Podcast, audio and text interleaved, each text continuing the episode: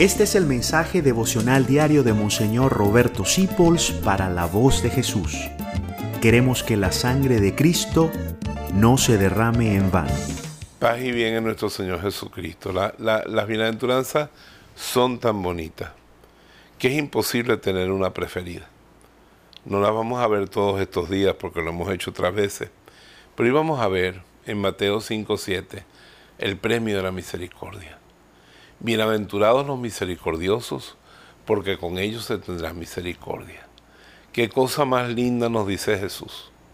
Cuando tú decides que tu corazón sea capaz de conmoverse ante el pobre, conmoverse ante el que te falla y perdonar, conmoverse ante el dolor ajeno, cuando tú decides ser compasivo, que padeces con, me están tocando la puerta, ay, me da fastidio abrir, no, ponte en su lugar, algo necesitará, vas y abres la puerta. Yo tengo aquí en la cartera 200 dólares y me entero de que fulano no se puede hacer un examen que necesita para su salud y que cuesta 30 dólares. Sé misericordioso y dale los 30 dólares, aunque no te los pueda pagar nunca. El efecto que contigo se va a tener misericordia de parte de los hombres.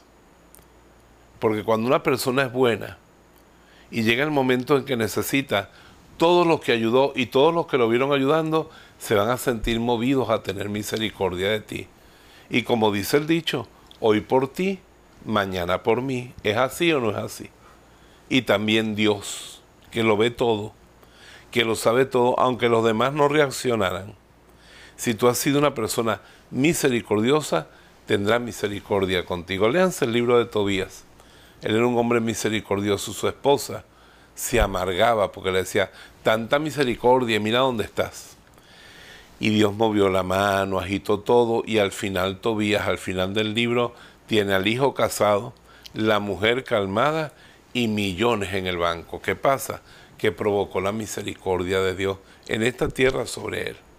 Pero lo más bello es que cuando nosotros somos misericordiosos, Dios nos va a premiar en esta vida y en la otra. Yo no voy a ser misericordioso buscando un fruto, porque ya no lo sería, pero te digo, tiene un fruto.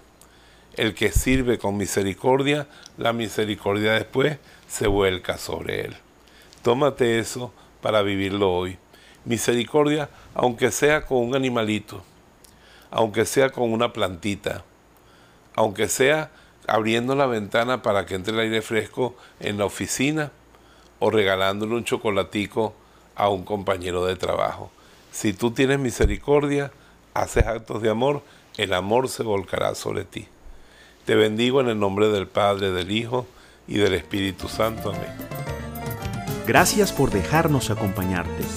Descubre más acerca de la voz de Jesús visitando www lavozdejesús.org.be.